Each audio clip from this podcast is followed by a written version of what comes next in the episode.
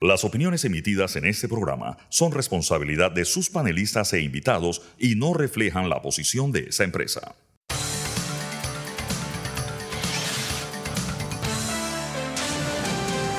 Mesa de Periodistas. Amanece Panamá, bienvenidos a Mesa de Periodistas, el análisis profundo y diferente que los pone al día. Les Alfonso Grimaldo de Nueva Nación, me pueden seguir en arroba alfonso AGP, suscribirse a Nueva Nación, nuevanación.com, nos están escuchando en la cabina de TVN Radio, nos pueden seguir aquí en arroba TVN Radio 965 en Twitter y en Instagram, les recuerdo que pueden revivir las fascinantes conversaciones que tenemos aquí en Mesa de Periodistas, entrando a YouTube y Spotify y buscando Mesa de Periodistas. Hoy en el programa, estos serán los temas que estaremos tratando. Primero, evidentemente, la situación que se ha desarrollado toda la semana de protestas y movilizaciones. Estaremos no solo viendo vistas de la situación, sino analizando varios de los sucesos más preocupantes que ocurrieron el día de ayer. También la Corte Suprema de Justicia admitió uno de los tres recursos presentados en contra del contrato minero.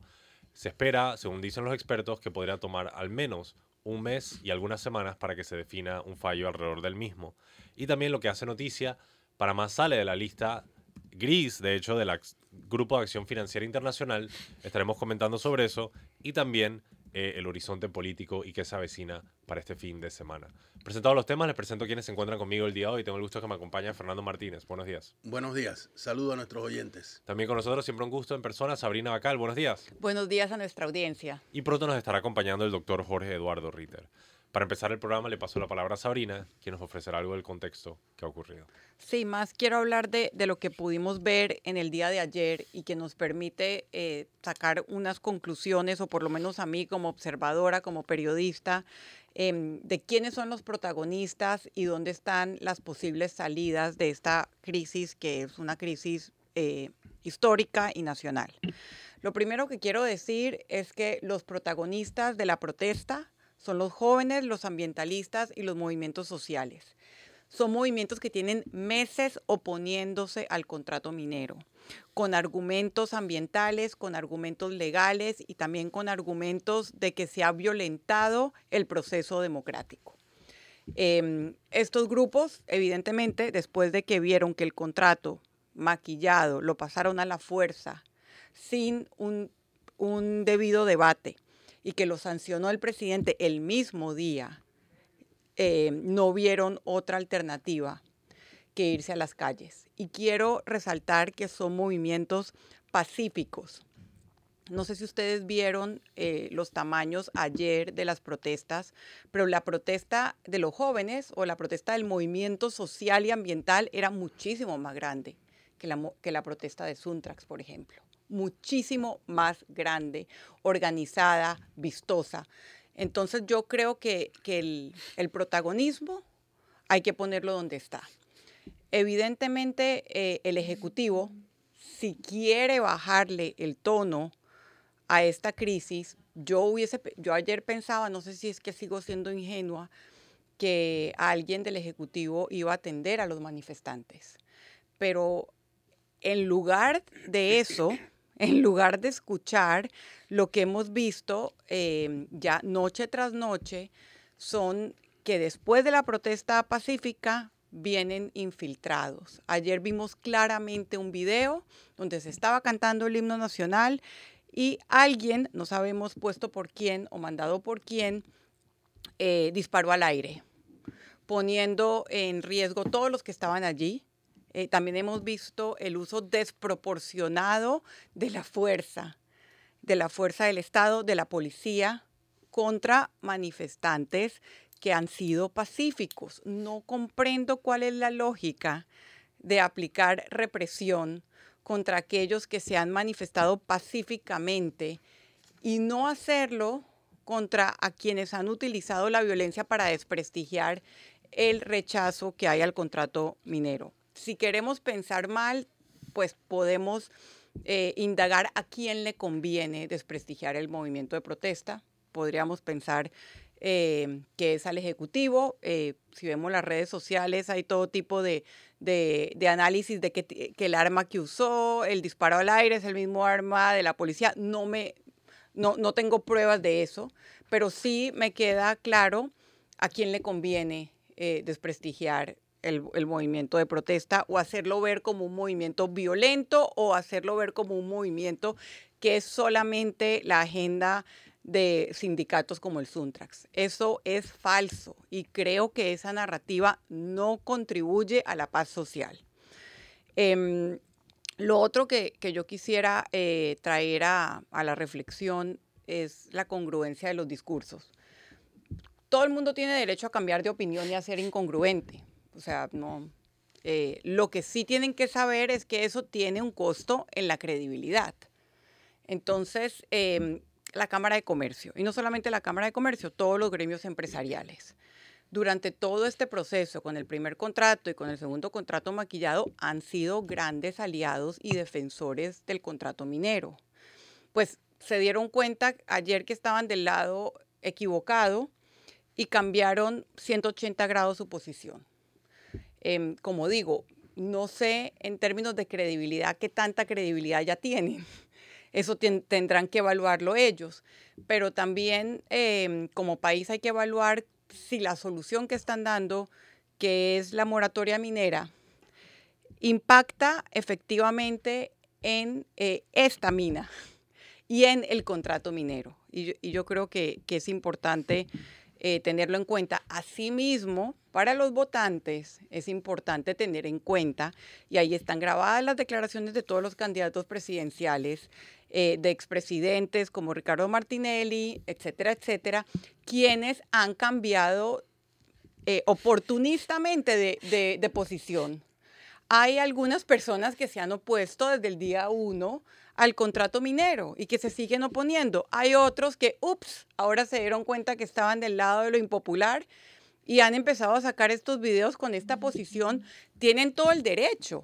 Lo único que eh, la ciudadanía también tiene el derecho de no creerles, porque en estos tiempos nada, eh, nada se olvida. O sea, el tuit de, de, de Nito Cortizo del 2012 está por todo lado. O sea, entonces, eh, apelar a la mala memoria de los panameños no me parece un buen, un buena, una buena estrategia en tiempos donde todos, todo queda grabado y todos sabemos cuál era la posición de quién y cuándo.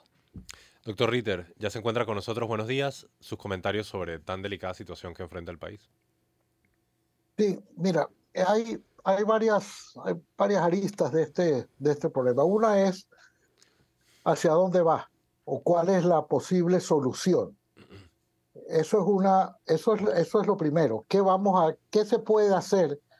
Y porque toda situación de esta naturaleza tiene que encontrar eh, una salida.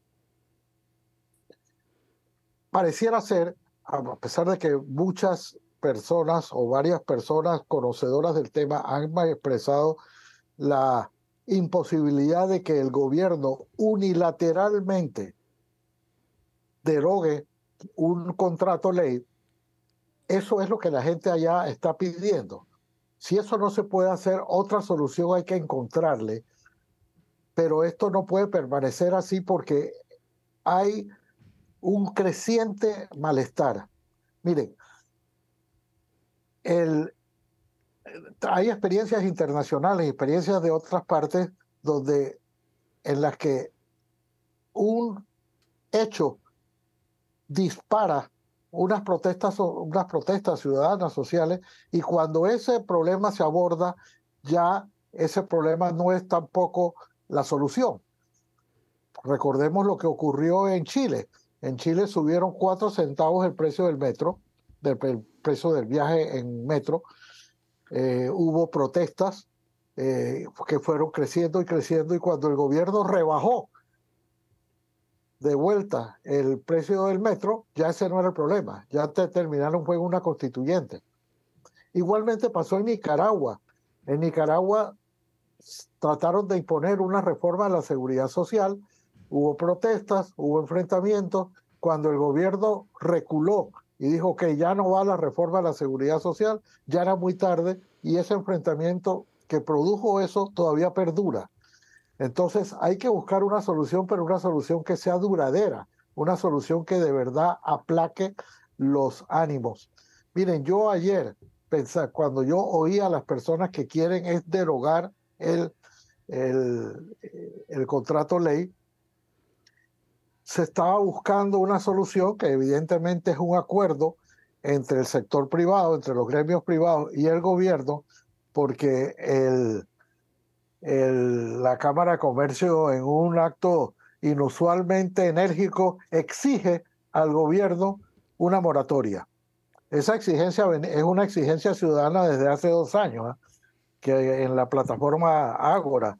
Pero bueno, ahora en la Cámara de Comercio, que es como para darle, es evidente que le quiere dar una salida al gobierno y el gobierno entonces acoge la petición de la Cámara de Comercio. Pero lo que hay que preguntarse ahora, eso es lo que la gente en la calle está, está tratando de, de conseguir. Eso va a satisfacer o eso va a calmar los ánimos. Yo no lo sé, yo no tengo una respuesta. Yo lo que digo es que estas puestas en escena de soluciones medio artificiales, porque lo otro que no sabemos es qué abarca la no, no dar concesiones nuevas. Ya nosotros tenemos bastantes experiencias de esto de, los, de las concesiones nuevas. Lo tuvimos con los, con los incentivos fiscales. El presidente se comprometió a derogarlos, pero dijo, eso sí, los que ya están otorgados, ya no.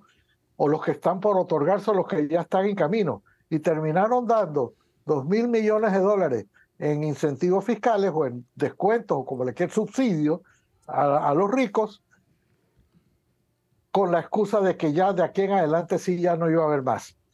Entonces, hay que tratar esto con absoluta transparencia y sabiendo que hay mucha gente eh, en, las, en las protestas que están pidiendo una cosa que quizás no se puede, que quizás no se pueda dar y, y eso hace todavía más difícil porque el propio gobierno se arrinconó a sí mismo. Si esto, si el presidente, en vez de haber firmado en la oscuridad y a las volandas el, el contrato, eh, la ley que le, le, mandaron y haberlo puesto en la, en la Gaceta Oficial, a lo mejor habría algún espacio para la maniobra. Hoy ya no tiene ninguna, eh, al menos no desde el punto de vista jurídico, para poder hacer algo con el, con el contrato. En otras palabras, ya lo único que cabe o la única solución posible tendría que ser de común acuerdo con la empresa, con la empresa minera. Y yo no sé si ella está en esa actitud ahora que la empresa, antes el gobierno tenía, digamos, el control, tenía el sartén por el mango, ahora creo que es al revés.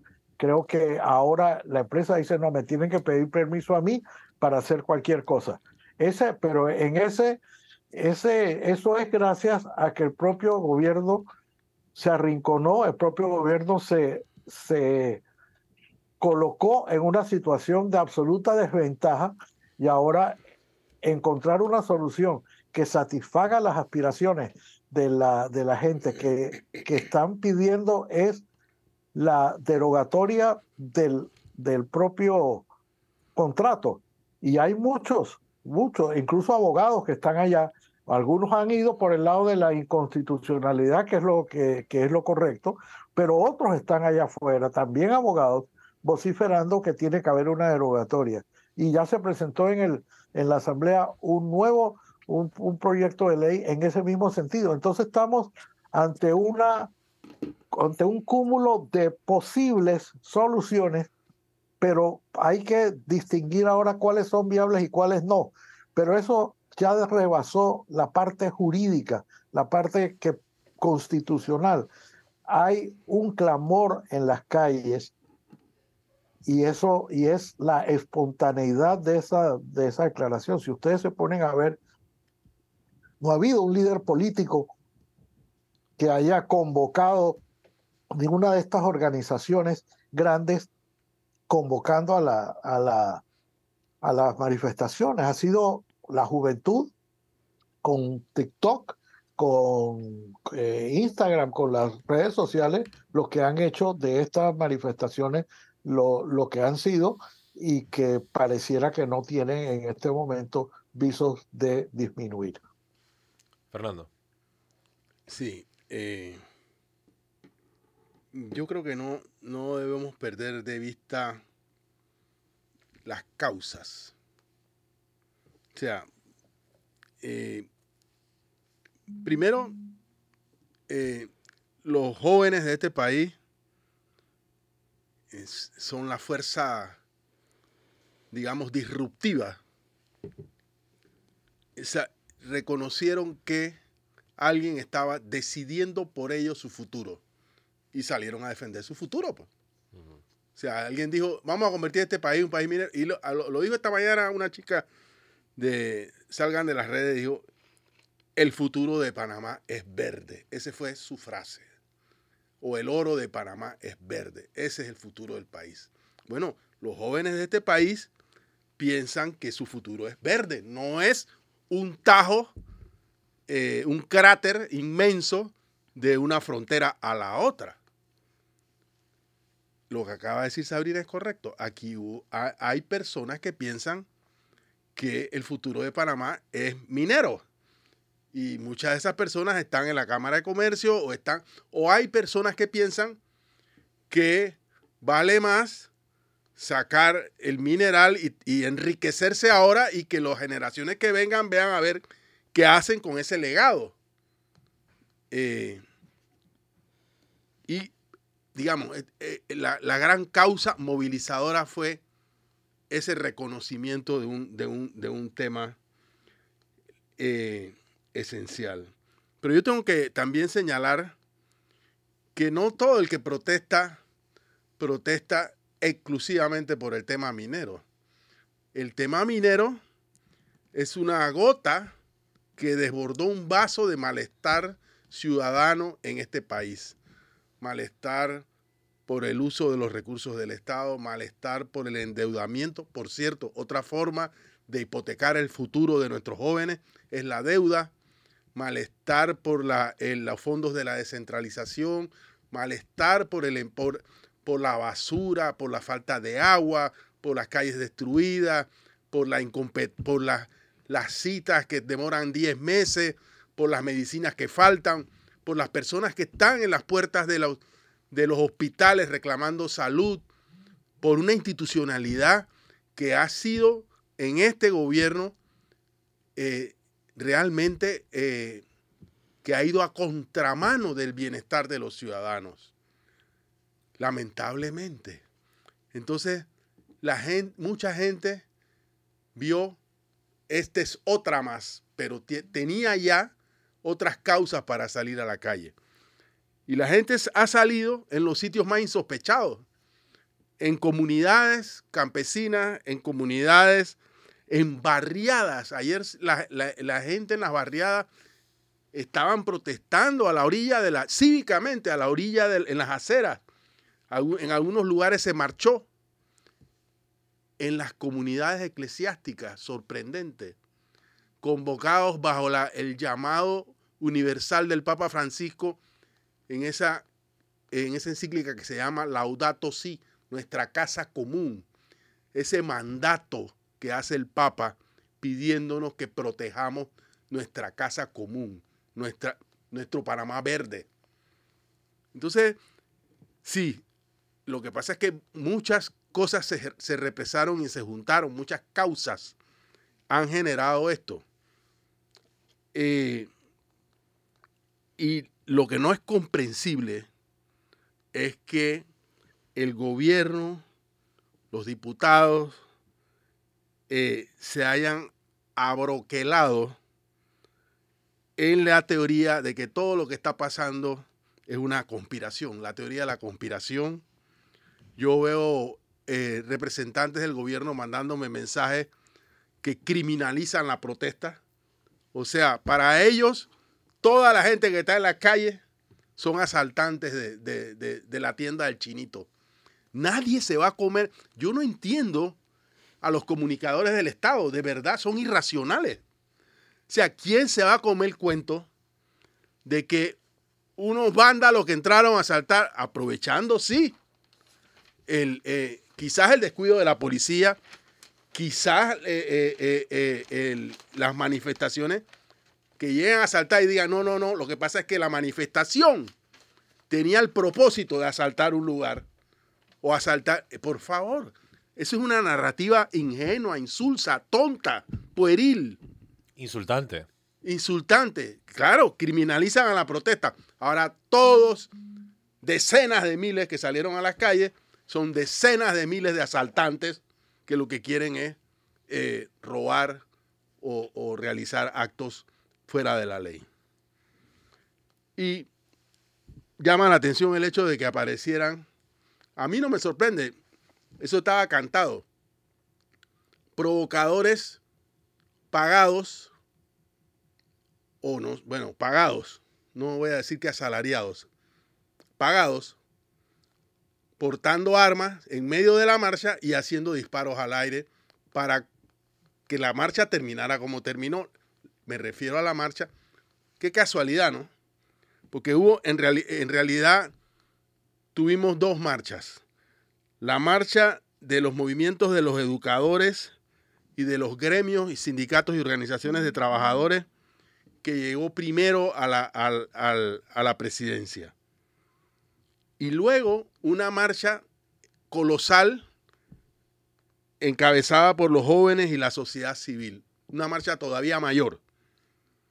Y esta marcha ni siquiera había terminado de llegar cuando ya unos provocadores en ella estaban haciendo disparos para pro- provocar una desbandada o eh, cosas por el estilo. Entonces, eh, aquí hay algunas cosas que están claramente orquestadas y que forman parte de un propósito de eh, criminalizar la protesta, en vez de reconocer el valor de la protesta, reconocer la voz del pueblo, reconocer la voz del soberano, reconocer el mandato del soberano. Y mientras más lo hagan, peor será, porque la gente no es tonta, la gente está indignada. Y mientras más vean la burla, el intento de criminalizar la protesta, peor será su reacción. Sabrina. Sí, solamente dos, dos eh, temas adicionales. Uno, hablando de la terrible estrategia de comunicación del gobierno. Ellos no se han dado cuenta que tienen que retirar estas campañas. Siguen pagando eh, publicidad defendiendo un contrato que manifestaciones masivas les han dicho no es aceptable para la población. Por favor, el que maneje el tema de publicidad estatal, pues que recoja o haga promos nuevas porque, porque esto no lo cree nadie y está generando mucha más indignación. Y lo otro, eh, un poco alineado a lo, que, a lo que quería decir y también para informar, yo no soy fan del Suntrax, pero eh, ha habido una cadena diciendo que Suntrax marcha contra TVN. Es falso. Ya Saúl lo desmintió. Y yo creo que eso es parte de la estrategia de hacer a Suntrax protagonista de esto. Y, lo, y ya lo dijimos. Los protagonistas son la sociedad civil y los movimientos de jóvenes y ambientalistas. Sí, Suntrax ha tenido su marcha y tendrá su agenda, pero no es el protagonista. No, es el único. No es el único protagonista. No es el único protagonista. Creo que es importante. Yo quiero señalar una cosita más. Ya que hablaste de TVN, Eh, nosotros hemos hecho una cobertura rigurosa del tema de la protesta social, poniendo, si el gobierno quiere hablar, que venga a hablar. Si la Cámara de Comercio quiere hablar, que hable. Si los trabajadores quieren hablar, que hablen. Si los jóvenes, los jóvenes han estado hablando ayer, hoy, mañana, eh, jóvenes que, que no tienen un rostro definido, un liderazgo, eso lo, lo dijo Jorge, que ahora estamos reconociendo quiénes son. Eh, eh, héroes anónimos de la protesta. Eh, también hemos estado mostrando, y algunos del otro lado se han molestado, cuáles son las consecuencias de, que no llegue la comida, de que hay un tranque en X lugar, de que no, el combustible no se mueva como debe. Hemos estado mostrando que la movilización del pueblo no debería afectar al pueblo, que el pueblo no puede ir contra el pueblo. Al final, el que compra en el mercado es uno que igual al que marcha la protesta. Entonces, es lo que hemos hecho, o sea, mostrar, ser coherentes en lo que está pasando. Pero nosotros no podemos renunciar a nuestro deber de decir lo que pasa, porque entonces nuestra credibilidad se iría por el piso. Hay medios de comunicación que están haciendo un enfoque sesgado del asunto, pero yo creo que nosotros hemos hecho el mayor esfuerzo. Ayer trataron de agredir a nuestros periodistas en la calle en la noche, personas encapuchadas. Y, en distintos lugares se ha agredido o intentado agredir a nuestros y periodistas de otros medios. Y nuestros periodistas han puesto el pecho y han salido a la calle para que el pueblo panameño vea lo que está pasando en la calle. Y eso no lo vamos a dejar de hacer. Sí, lo que ha dicho Fernando es sumamente importante. Realmente la cobertura de TVN ha estado en todo lado. Ayer eh, se veía cuáles eran las manifestaciones, eh, en qué momento entraron los infiltrados y se desató la violencia. Pero la, el otro tema que ha dicho y que yo me pregunto, eh, ¿por qué los esfuerzos de represión no están orientados a garantizar, al menos por unas horas, de que los alimentos lleguen, de que la gasolina llegue? O sea, ¿por qué los esfuerzos eh, de represión del Estado no están no están enfocados a garantizar el derecho de todos, el derecho a la comida, el derecho a, a, que llegue la, gasolina y a que el país siga andando. ¿Cuál es la lógica de destinar eh, la represión a los jóvenes que están marchando pacíficamente? No la comprendo, no la comparto, está encendiendo mucho más los ánimos. Debo pedir el primer cambio. ¿Tú tienes algo más que decir? Sí, yo nada más quería referirme rápidamente a la... En la Cámara de Comercio le hizo la cartilla al gobierno, le ha hecho el menú. ¿Y por qué lo digo irónicamente? Porque eh, el gobierno ha perdido iniciativa. Entonces, bueno, ya sabemos cuál es la, la posición del gobierno frente al contrato. Pero bueno, ¿por qué el gobierno o lo, o, y también el legislativo, por cierto, no establecen, no, no ponen algo sobre la mesa? O sea, yo dije que, que yo leí el hoy escuché y leí el discurso de, eh, de Cortizo, el discurso de Cortizo al final terminó con unas frases amenazantes. Sí. ¿No? En vez de hacer lo que debe hacer cualquier mandatario. Estamos escuchando el clamor del pueblo y estamos abiertos al diálogo. Una rendija, por pequeña que fuera, un gobernante siempre tiene que dejar una rendija abierta al diálogo y eso no estaba allí. Entonces, ¿qué es lo que está pasando? Que al no haber ninguna rendija, al estar cercados por su propio razonamiento de que tenemos la razón, el contrato es una maravilla, está lleno de, un dechado de virtudes el contrato, eh, al estar trancados en eso, no miran el abanico de opciones. Entonces, ¿qué ha hecho la Cámara de Comercio? No voy a discutir si eh, con buenas, malas o, intenciones, le ha hecho la cartilla al presidente. Señor presidente, queremos que se acelere la decisión de la Corte sobre el tema de si es o no constitucional. La misma Cámara de Comercio que defendía el contrato ahora ha dicho, bueno, vamos a discutirlo, pues, que la Corte decida, que el árbitro decida. Dos, ha propuesto la moratoria minero. Por supuesto que no, la, no ha dicho si por un año, si por cinco, si por 10. Creo que la ley que está engavetada en la Asamblea plantea que de forma indefinida la moratoria total minera de exploración y explotación de toda eh, eh, de toda concesión minera, obviamente no está incluida minera Panamá. O sea, una moratoria minera no puede ser retroactiva no, no afectaría el contrato ya existente, pero bueno, sería dar al menos un paso en la dirección correcta. No la solución, pero un paso en la dirección correcta. Lo otro sería debatir el nuevo código minero. Un código minero que parta del hecho de que el Estado es el propietario del recurso y que aquí en este país no puede haber explotación minera a futuro si no hay una reglamentación consecuente con normas ambientales y con quién es el propietario del recurso. Y, y cuatro, ha propuesto la creación de una institución técnica independiente para supervisar la mina de Donoso. Eso es la cartilla que le ha hecho la Cámara de Comercio. Repito, no voy a decir si es buena o mala o qué. Voy a decir que le están haciendo el menú al gobierno para ver si mueve algunas fichas. Por cuestión de tiempo nos tenemos que ir nosotros en volandas, pero pronto estaremos de regreso aquí en Mese Periodistas, el análisis profundo y diferente que los pone al día. Y estamos de regreso en Mese Periodistas con el análisis profundo y diferente que los pone al día. Les recuerdo, les Alfonso Grimaldo de Nueva Nación y me acompaña Fernando Martínez, Sabrina Bacal y el doctor Jorge Eduardo Ritter. Yo también quería aportar mis comentarios a la discusión que hemos estado teniendo sobre la situación nacional en días recientes. Eh, lo primero que quiero comentar es que para mí es muy importante el factor simbólico. Al final la ciudadanía y la gestión pública se ejerce dentro del mundo de los símbolos eh, y ellos tienen impacto sobre la realidad.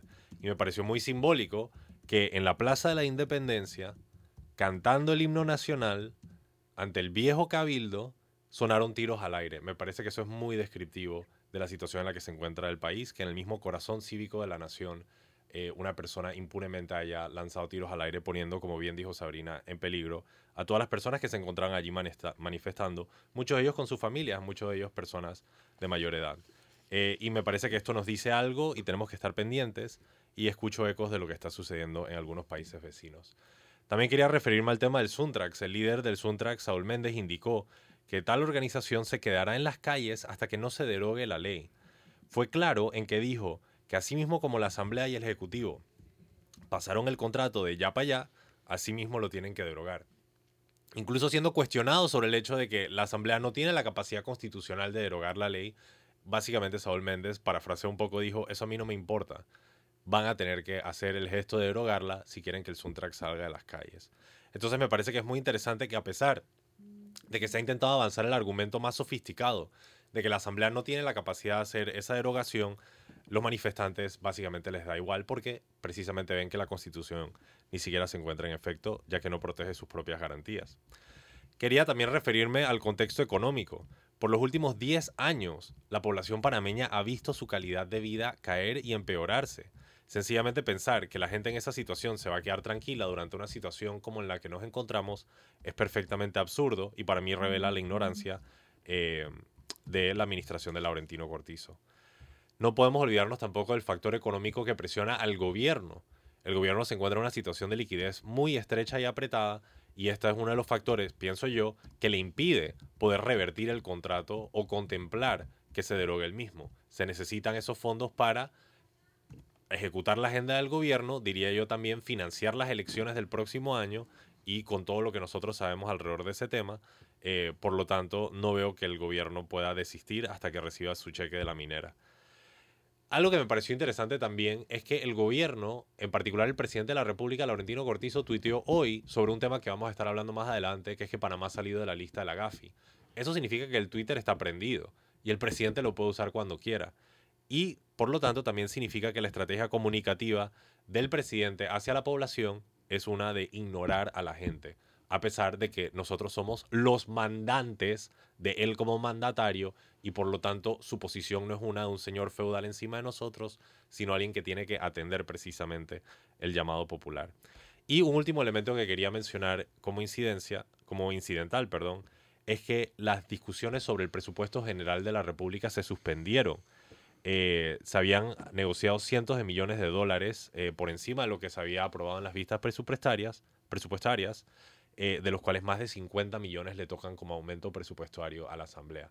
Y bueno, me pareció una coincidencia muy fina el hecho de que los dineros que va a aportar la mina, que rondan los 800 millones, están en equivalencia o tienen una magnitud muy similar al aumento del presupuesto que se dio en una negociación secreta dentro de la Asamblea Nacional. Así que bueno, más eh, temas para pensar. Sé que todos quieren comentar al respecto, pero voy con Fernando. Eh, Disculpa que te lo tiré ahí de la nada. No, eh, sí.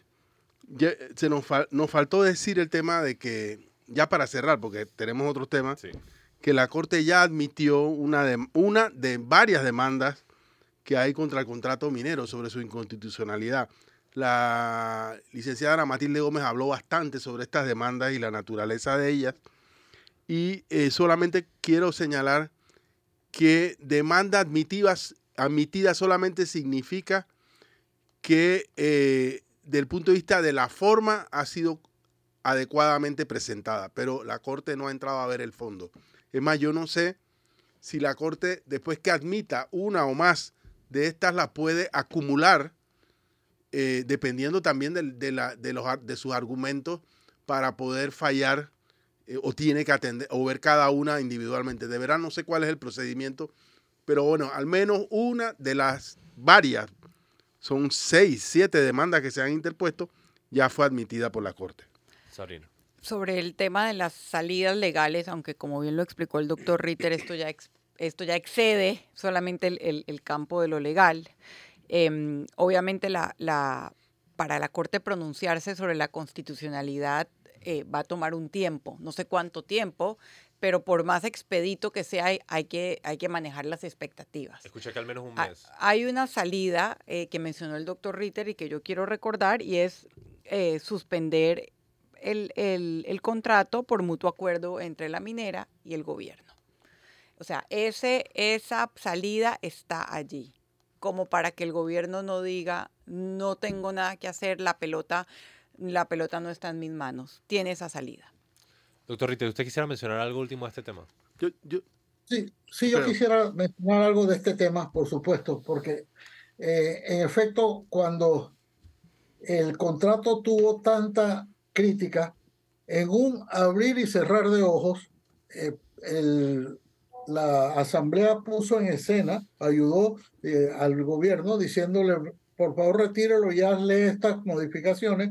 El gobierno, en un, en un acto que no está previsto ni en la ley ni en la constitución, y lo, lo retira, acepta las recomendaciones, las acuerda con la empresa, pero esto así a la, a la velocidad de la luz y ya teníamos un nuevo contrato, con lo cual el gobierno pudo decir, "El- este gobierno escucha, Eh, pero parece que la capacidad de escuchar se le acabó en ese momento porque no está escuchando el clamor de miles y miles de personas que están todos los días en la calle. Allí no hay eh, eh, yo no sé si ustedes recuerdan que hubo una propaganda, no sé si ya la sacaron del aire o no, de que decía el gobierno sabe escuchar o un gobierno que escucha es un gobierno que respeta. Bueno, es- Sigue al aire, mismo- sigue al aire. ah, bueno, La vi hoy y me dio más rabia. entonces es evidente que no es cierto que están escuchando qué es lo que la gente está diciendo.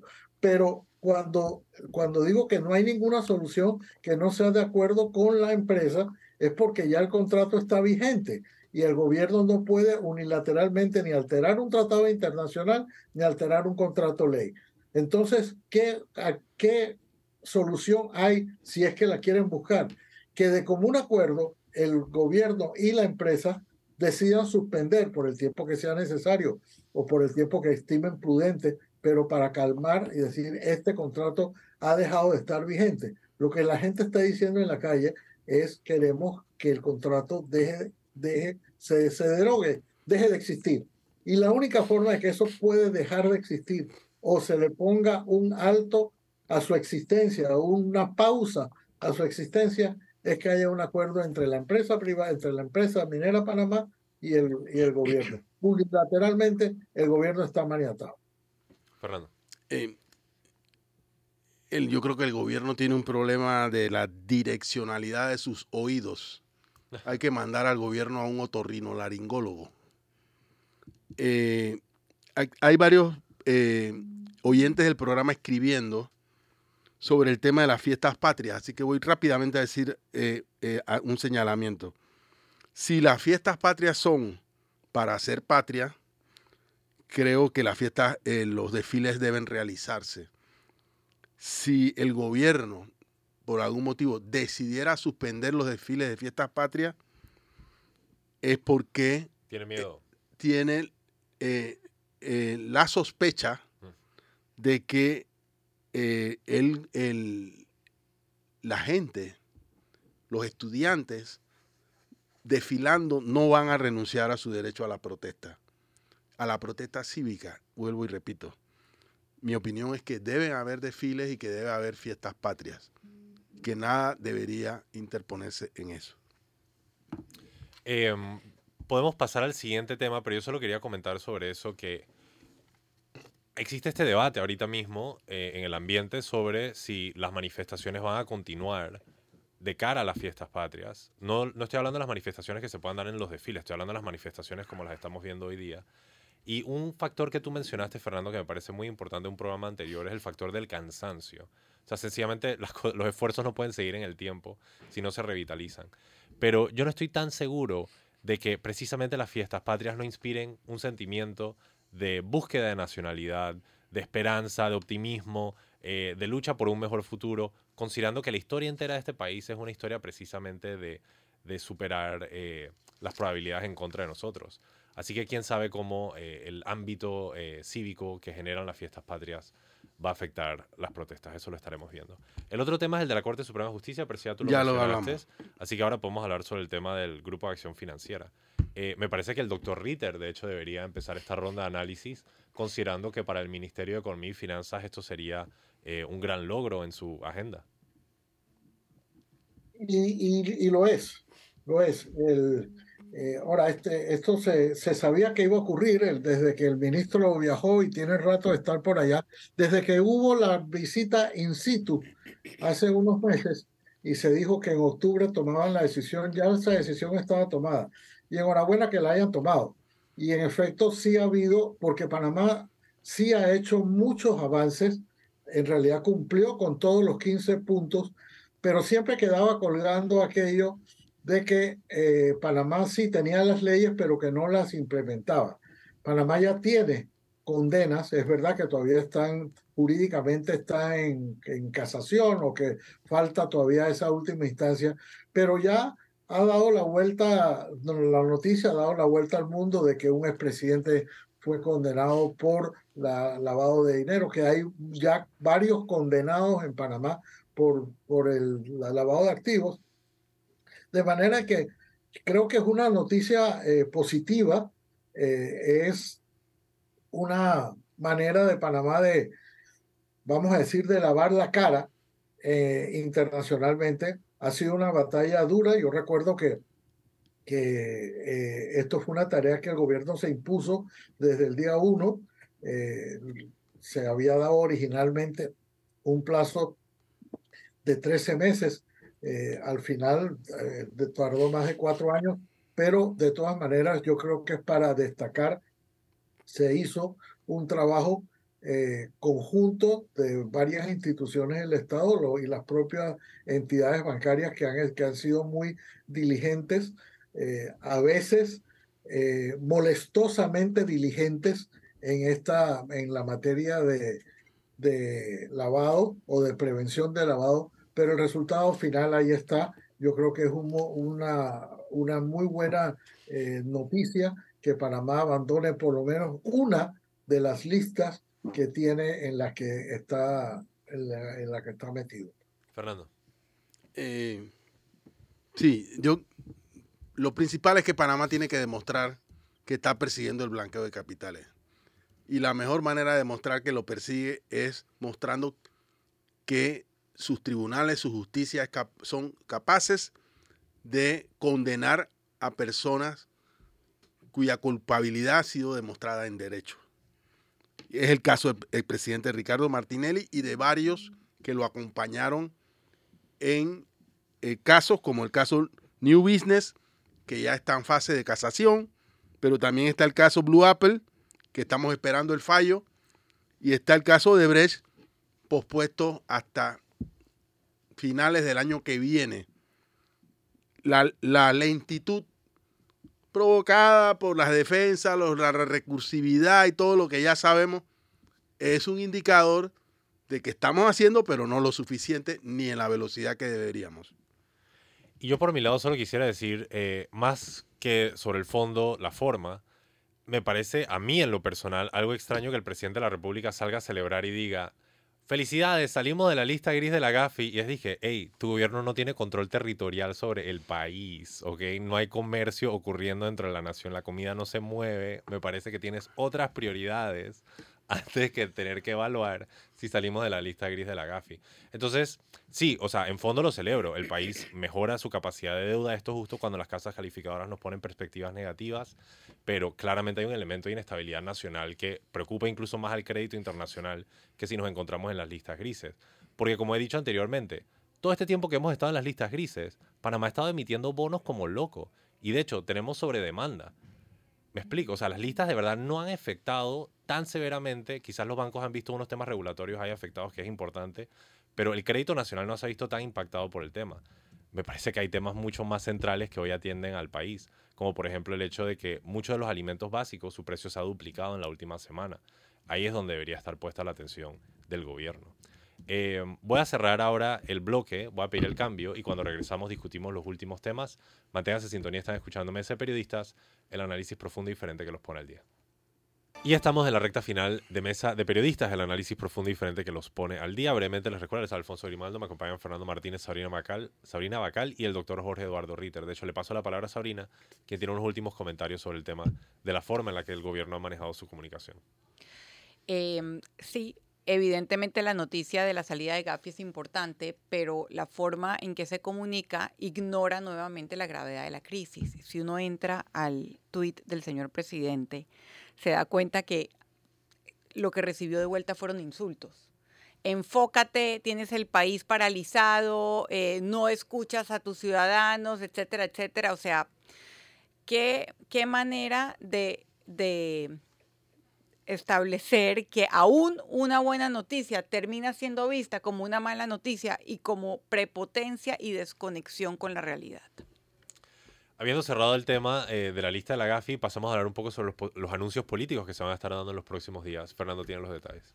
Eh, sí, bueno, el día de hoy eh, el presidente del movimiento Otro Camino, Lombana, anuncia quién será su candidato, precandidato o candidata a la vicepresidencia de la República. Y este domingo el expresidente Martín Torrijos hace lo propio también. Eh, en el caso de Martín Torrijos, tenía programada una actividad en Santiago de Veraguas y, se va a realizar en la capital, habida cuenta de las manifestaciones y las protestas y los cierres de calle. También está en la agenda político-electoral eh, y no sabemos qué tanto prosperó la posibilidad de una alianza, de las llamadas alianzas territoriales. Ahora se llama alianzas territoriales aquellas que no incluyen candidaturas de presidente entre el movimiento Otro Camino y Vamos.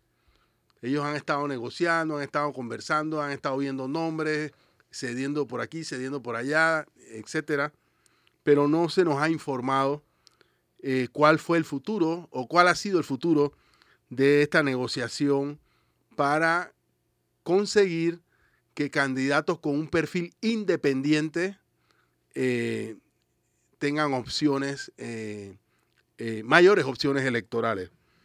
Ya sabemos que la exploración de una alianza territorial, volveré a utilizar la frase esa, entre el Partido Popular y Panameñismo y Cambio Democrático naufragó.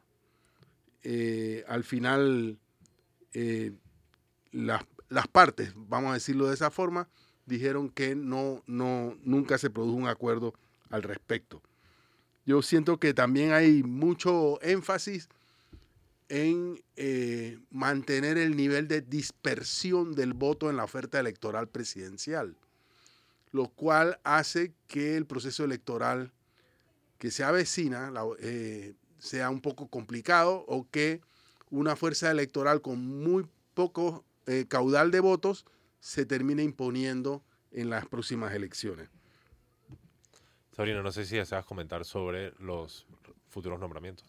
Importante los anuncios que se esperan. Em, hay que decir que, ambos candidatos, tanto Ricardo Lombana como el expresidente Martín Torrijos, han tenido una postura en contra del contrato minero. Eh, la han mantenido y hay, no todos los candidatos han tenido esa postura eh, y creo que es el, la labor de los electores, como yo decía antes, em, verificar cuánto y cómo y por qué los que, quienes aspiran a gobernarnos han cambiado sus posiciones o han revelado si tienen o no tienen conflictos de interés, etcétera, etcétera. Doctor Rita, no sé si desea hablar sobre este tema.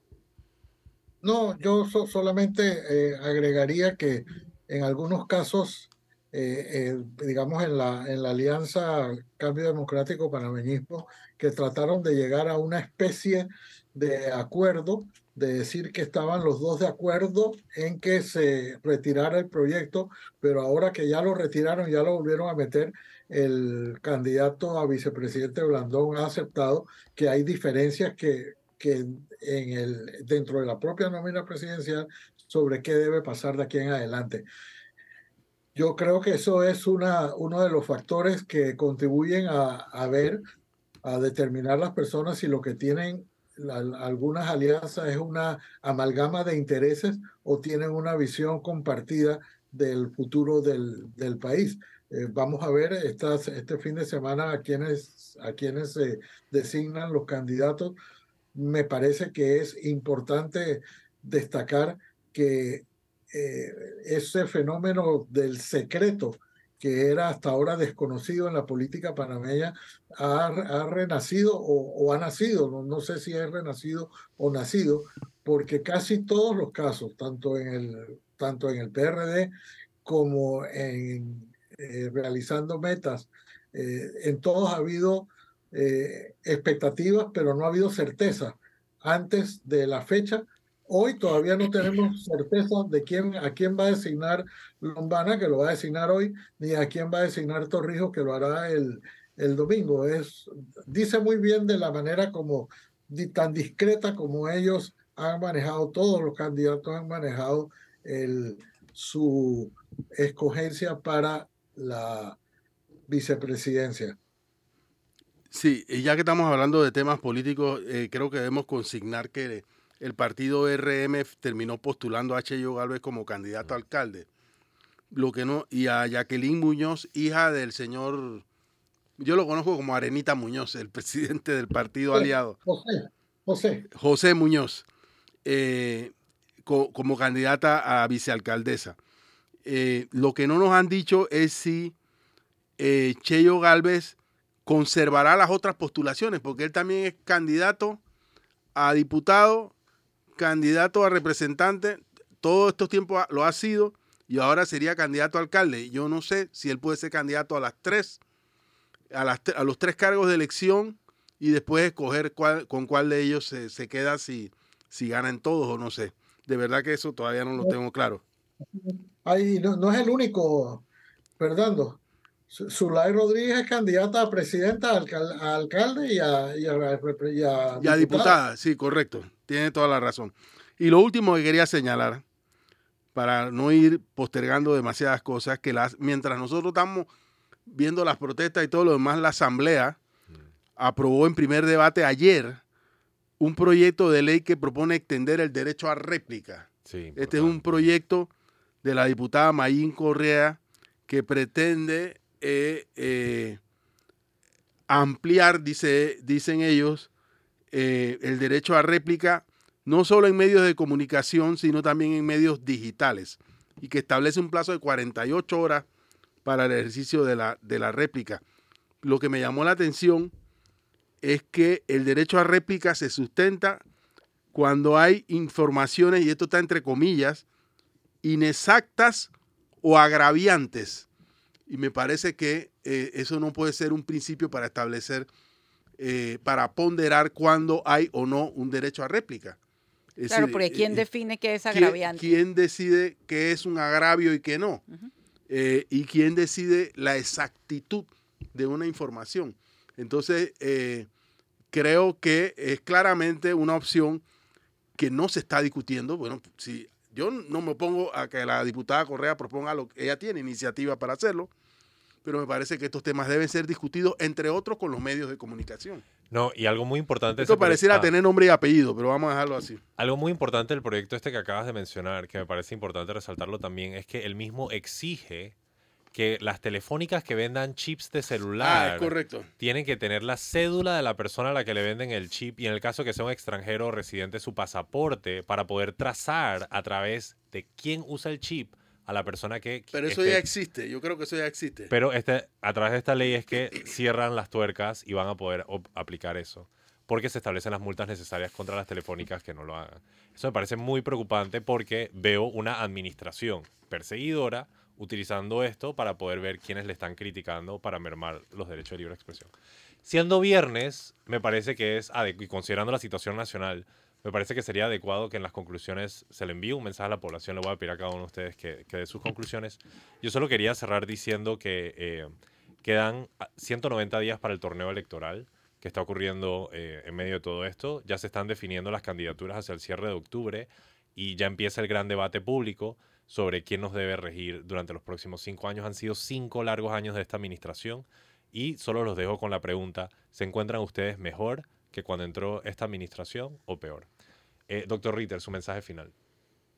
No, yo solamente eh, diría que las, las protestas eh, ciudadanas le han dado un vuelco a la percepción que normalmente se tenía de la apatía de los panameños, del conformismo, de la resignación, porque de una manera espontánea, como, como ninguna, han surgido unas protestas que han sido eh, ejemplares en su conducción, en su y que ojalá no la traten de seguir manchando con infiltrados que la tratan de desvirtuar.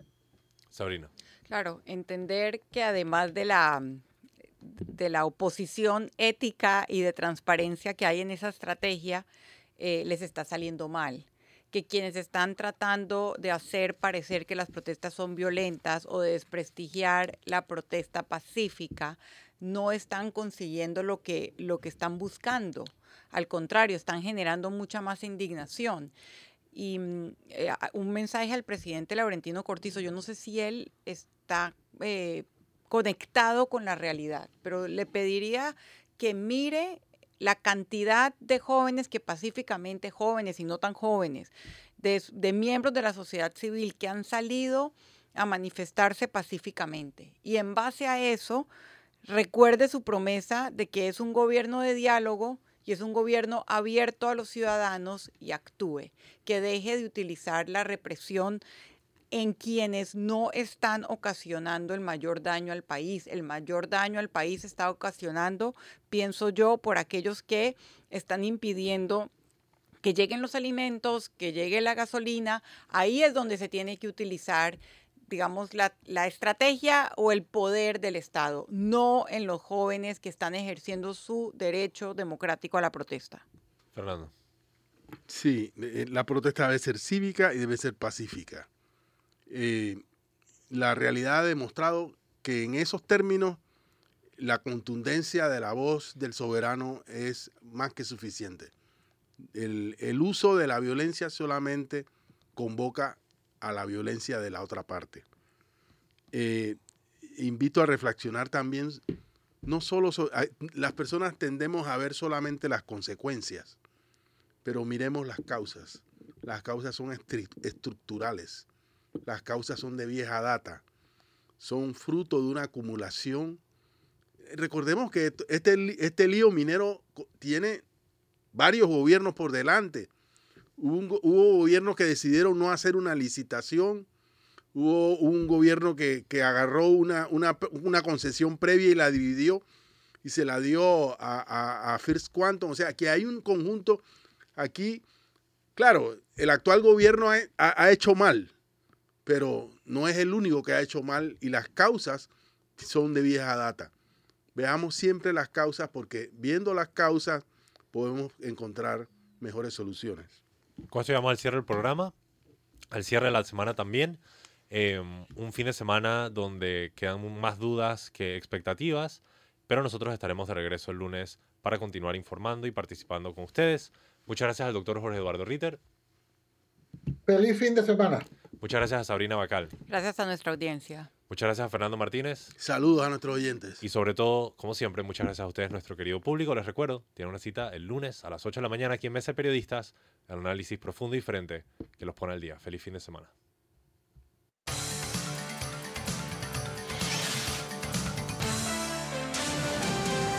Mesa de Periodistas.